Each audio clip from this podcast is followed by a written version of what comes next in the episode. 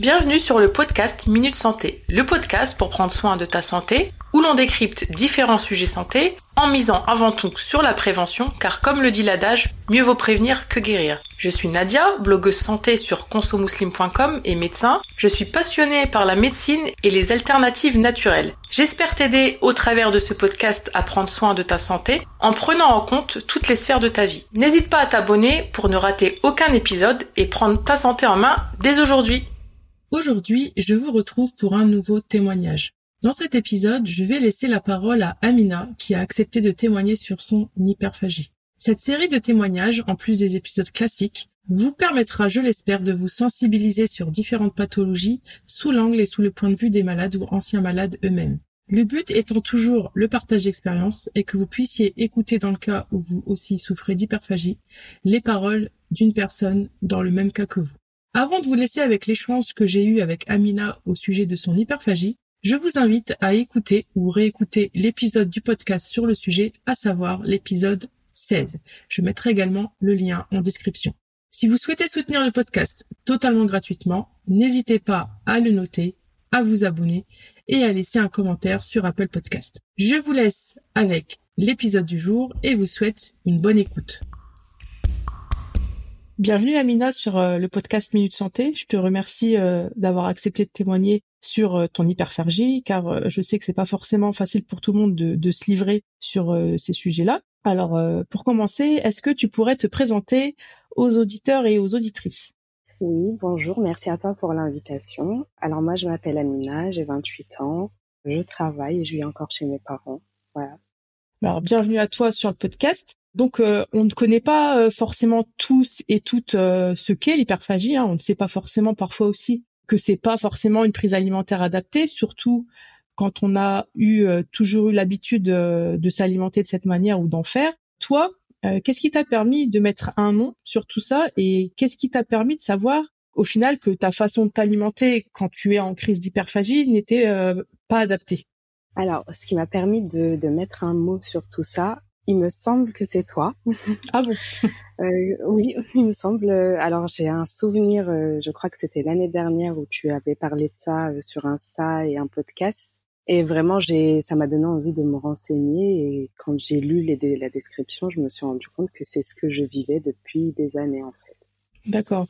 Donc tu justement, tu dis que tu vis ça depuis des années. Depuis combien de temps tu, tu es atteinte de d'hyperphagie? Enfin, tu fais de l'hyperphagie? Alors depuis très longtemps, il me semble depuis le lycée, donc euh, donc ça fait longtemps. Du plus loin que je me souvienne, c'est-à-dire, euh, je précise qu'au début les crises étaient assez rares. La plus lointaine dont je me souvienne, c'était il y a dix ans.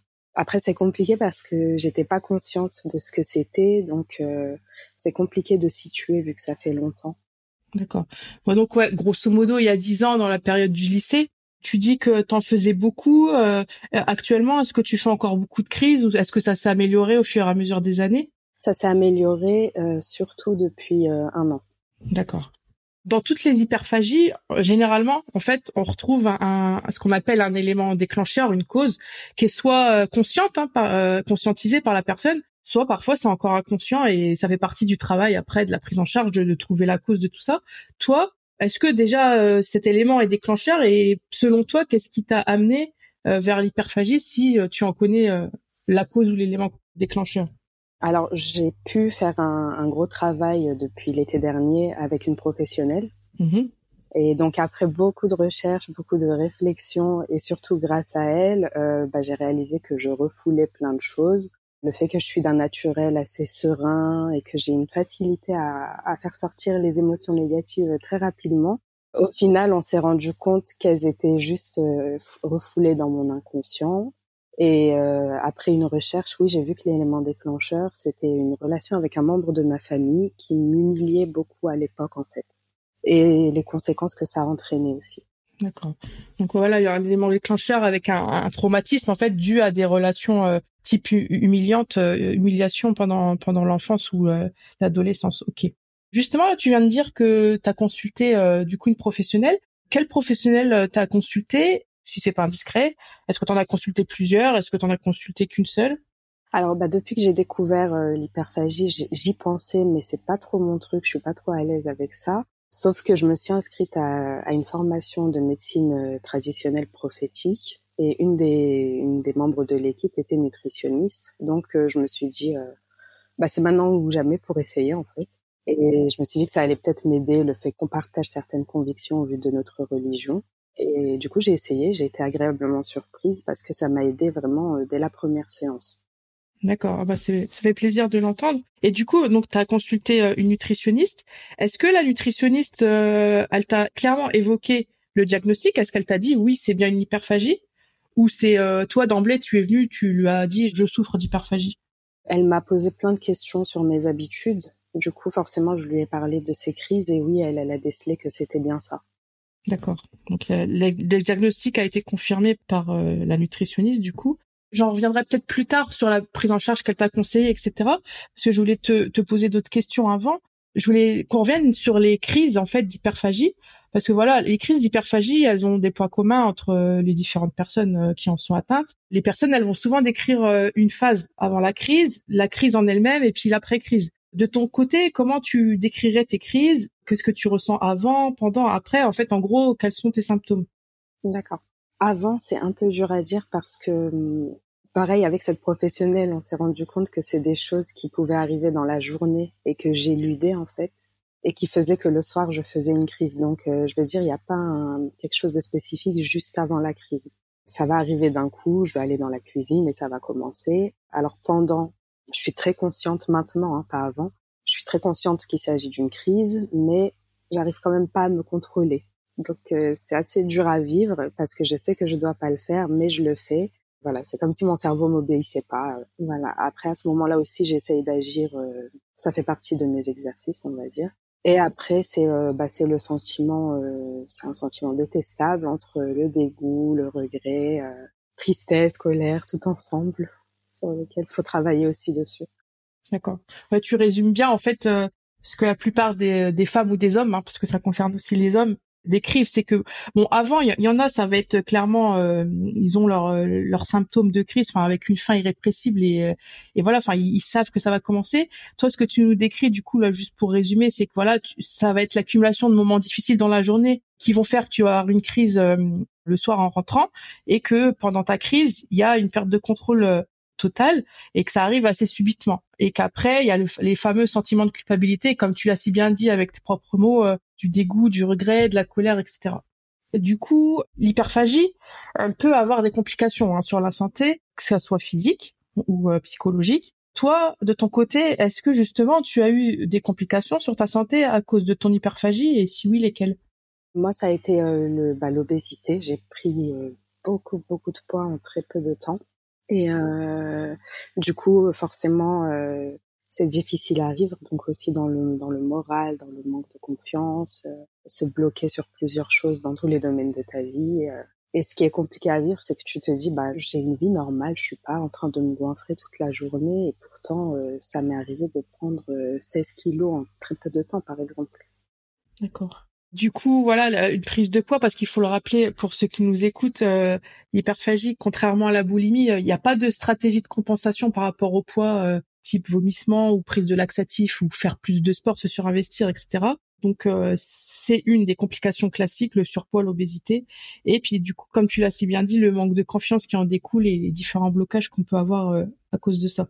Donc justement, pour en revenir par rapport aux autres troubles du comportement alimentaire, l'hyperphagie par rapport aux autres troubles, c'est plus facile à dissimuler dans le sens où euh, en fait déjà pendant les crises on peut se cacher, on peut faire ça euh, en solitaire et surtout ben enfin voilà même si euh, on peut avoir du surpoids, l'obésité, les gens vont pas forcément faire le rapprochement avec l'hyperphagie. Donc en fait ce que je veux dire par là c'est que ça se remarque pas forcément physiquement, en tout cas ça saute pas aux yeux comme l'anorexie par exemple. Donc euh, toi, dans, ton cas, est-ce que les personnes de ton entourage sont au courant euh, ou est-ce qu'elles ont remarqué quelque chose ou pas?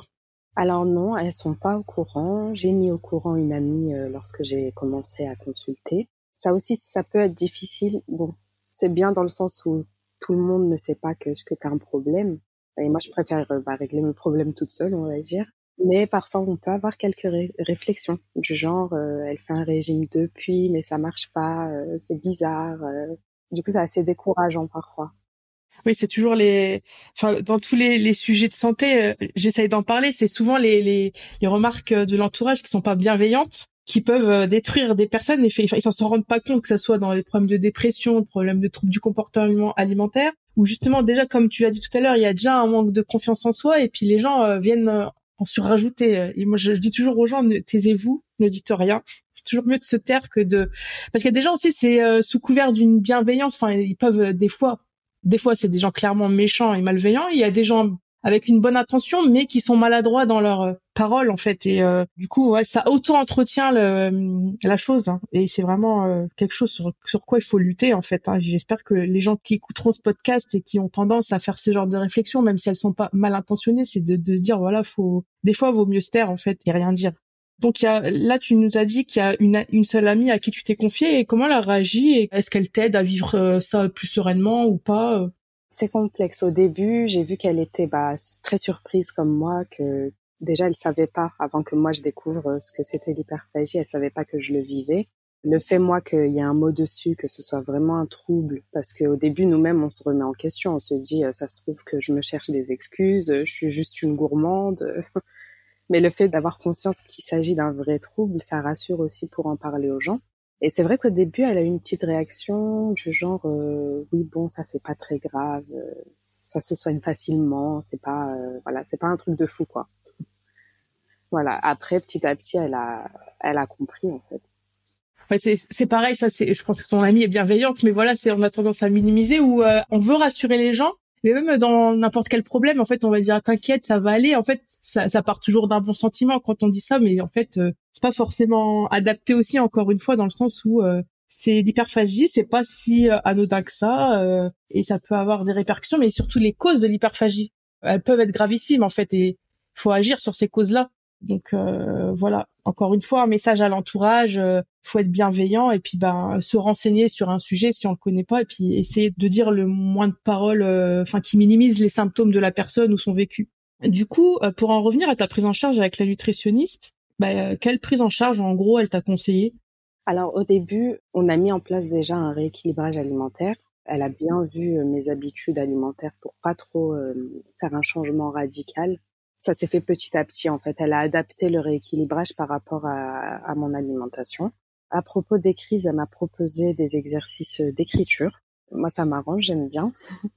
du coup, elle m'a demandé d'une part de prendre deux cahiers en fait, d'une part d'écrire euh, tout ce que je mangeais dans la journée, euh, donc en essayant de bien respecter notre notre programme. Et à côté, elle m'a demandé d'écrire pour les jours où je faisais une crise, de me souvenir au maximum de tout ce qui s'est passé dans la journée mais surtout de tout ce qui s'est passé dans ma tête. Voilà. Et du coup, je me suis rendu compte que parfois, il se passait rien de, de spécial ou de négatif dans la journée, mais qu'à un certain moment, j'ai repensé à ce qui faisait partie de l'élément déclencheur dont, dont j'ai parlé tout à l'heure. Et c'est vrai que je me suis rendu compte, par exemple, que en fait, j'y repensais très très souvent. Et ça, j'en étais pas consciente, par exemple. D'accord. Donc l'exercice d'écriture, il t'a permis de conscientiser euh, le fait que tu repenses souvent à, à ton élément déclencheur, mais aussi euh, ça te permet de mettre un mot sur tes émotions en fait. C'est ça. Et par rapport à, à ce problème-là qu'il y a eu dans ton enfance, adolescence, est-ce que tu as consulté euh, une psychologue ou un psychiatre ou un professionnel de la santé mentale en gros ou pas? Non, pas encore. Et tu comptes le faire ou est-ce que tu as des blocages dessus? C'est pour ça que je te pose la question. Euh, pour ça, je bloque encore. En fait, il y a eu cet élément déclencheur, mais il y en a eu un autre quelques années euh, plus tard, en fait. C'est vraiment ces deux événements-là auxquels je pense euh, à chaque jour où je fais une crise. Et là, j'ai juste, j'en suis juste au stade où j'ai fait le rapprochement. Après, c'est toujours bloquant pour moi d'en parler, en fait. D'accord. De toute façon, faut, faut y aller à ton rythme.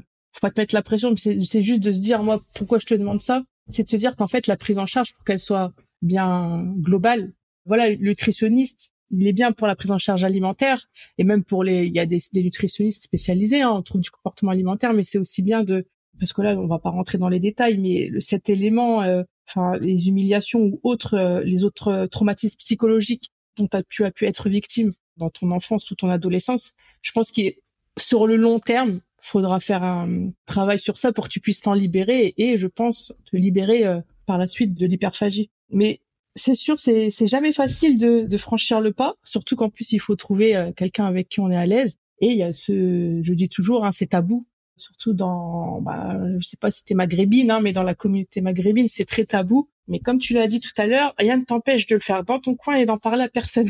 C'est vrai, voilà. Voilà, c'est ça. Puis après, trouver la bonne personne avec qui tu te sentiras bien. Oui, effectivement. En tout cas, c'est c'est tout ce que je te souhaite et euh, c'est déjà très bien d'avoir euh, consulté la nutritionniste, d'avoir euh, commencé ta prise en charge parce que c'est pas facile hein, de sauter le pas. Et franchement, bah déjà, je tenais à te féliciter pour ça parce que il y a plein de personnes malheureusement qui sont atteintes d'hyperphagie et qui en sont conscientes hein, et qui qui consultent pas parce que euh, voilà, c'est très difficile à faire. Hein, donc, et tu es courageuse de ce côté-là, donc c'est important de le souligner. Et justement, actuellement, t'en es où un peu dans avec euh, l'hyperphagie? Bon, euh, ce que j'ai cru comprendre de notre échange, c'est qu'il y a une certaine amélioration, mais que tu es toujours suivie par la nutritionniste, hein, c'est ça? Alors, je, je, suis suivie. Alors avant, c'était toutes les semaines et on a diminué pour que je devienne aussi autonome. Alors, on était passé à une séance par mois, puis tous les deux mois. Et là, on en est à, je l'appelle quand euh, j'ai besoin, c'est-à-dire les périodes où j'ai vraiment beaucoup de crises d'un seul coup, j'arrive plus à tenir le rythme, je, je vais prendre une consultation. D'accord. Ça fait combien de temps que tu es suivie par cette nutritionniste? Depuis quand tu as commencé? Depuis le mois de le mois de juillet 2021. 2021, d'accord. Donc oui, ça fait plusieurs mois. Et du coup, depuis juillet, il y a eu des améliorations? Oui, ah oui, oui, beaucoup. euh, rien que le fait de conscientiser les choses, ça m'a bien, bien aidé. Et euh, du coup, pendant les crises, j'ai conscience que c'est une crise qui n'était pas le cas avant. J'ai conscience de ce que je dois améliorer. En fait, ça donne un plan d'action et c'est ça qui est motivant aussi. Oui, c'est ça. Comme tu l'as dit, en fait, la conscientisation, c'est le premier pas d'un long chemin.